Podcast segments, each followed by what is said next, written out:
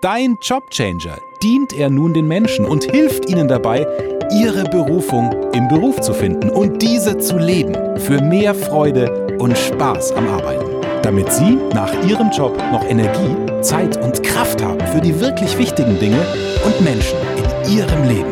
Bitte begrüßt jetzt mit einem tosenden Applaus Evgeny Blutnikow. Hallo meine Lieben und herzlich willkommen zu einer neuen Folge Dein Jobchanger, der Podcast für deinen Beruf und Leben.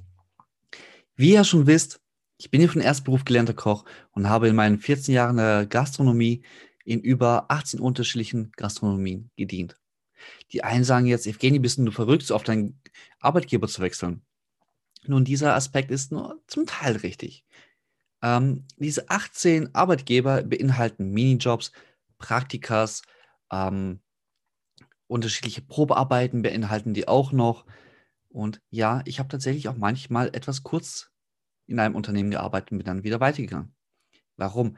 Entweder hat es einfach nicht mehr gepasst, also der Arbeitsplatz, nachdem ich ihn kennengelernt habe, wirklich kennengelernt habe, habe ich gesagt, nee, Leute, ähm, ist nicht das, was besprochen wurde und ähm, ich kann das, so wie es jetzt gerade ist, nicht erfüllen oder ich möchte das auch nicht erfüllen, ich bin mit dem Konzept nicht einverstanden oder ich bin mit der Qualität nicht einverstanden. Es gab viele Aspekte. Es gab ähm, dann der andere Aspekt ist, ich habe vielleicht in manchen Unternehmen einfach schon genug gelernt. Ich konnte mich an dieser Stelle nicht mehr weiterentwickeln.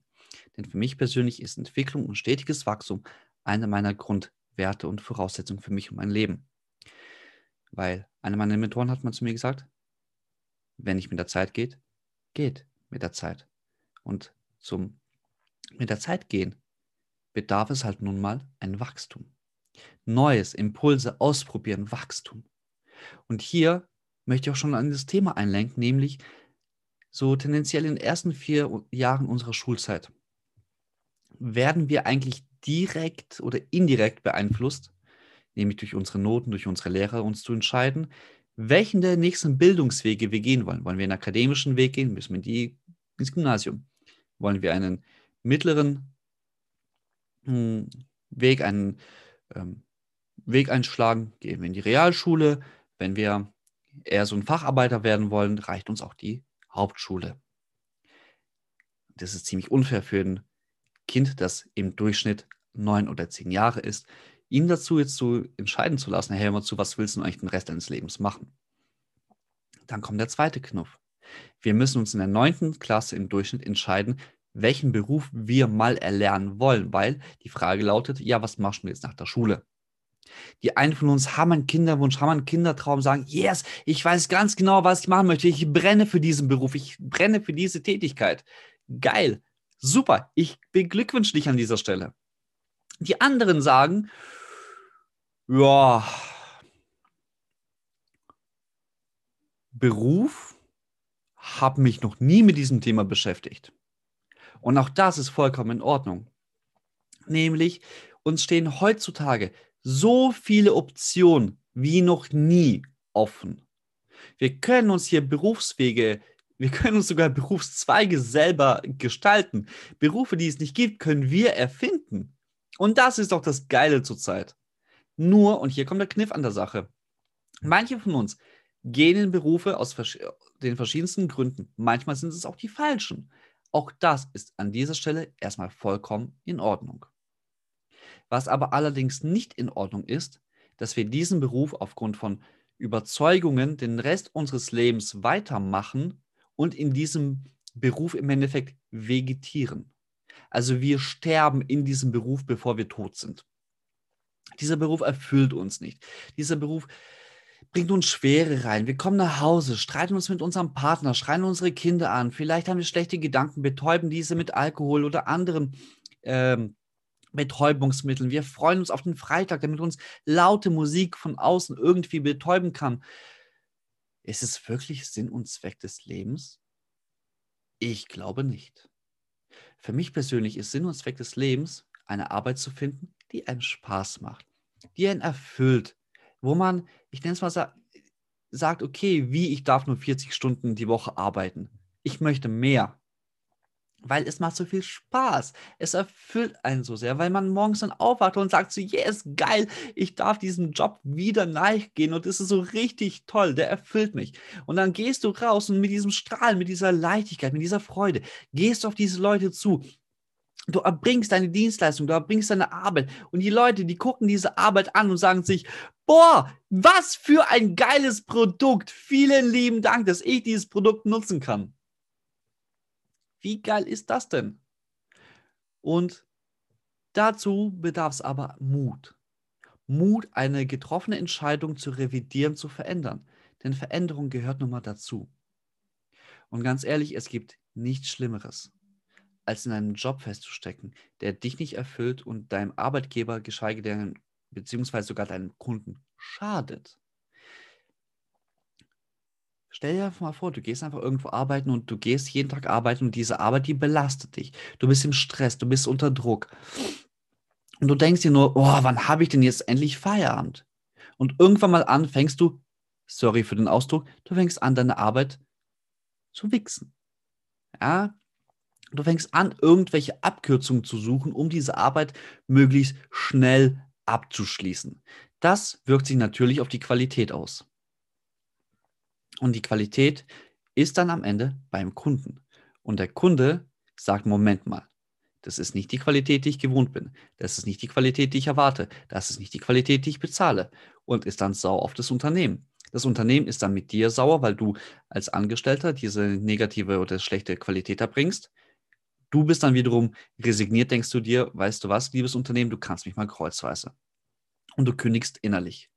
Und anstelle wirklich auch nur, nicht nur innerlich, sondern auch äußerlich zu kündigen, gehst du dann raus und versuchst dich selber zu betäuben und kriegst einfach nur eine scheiß Laune.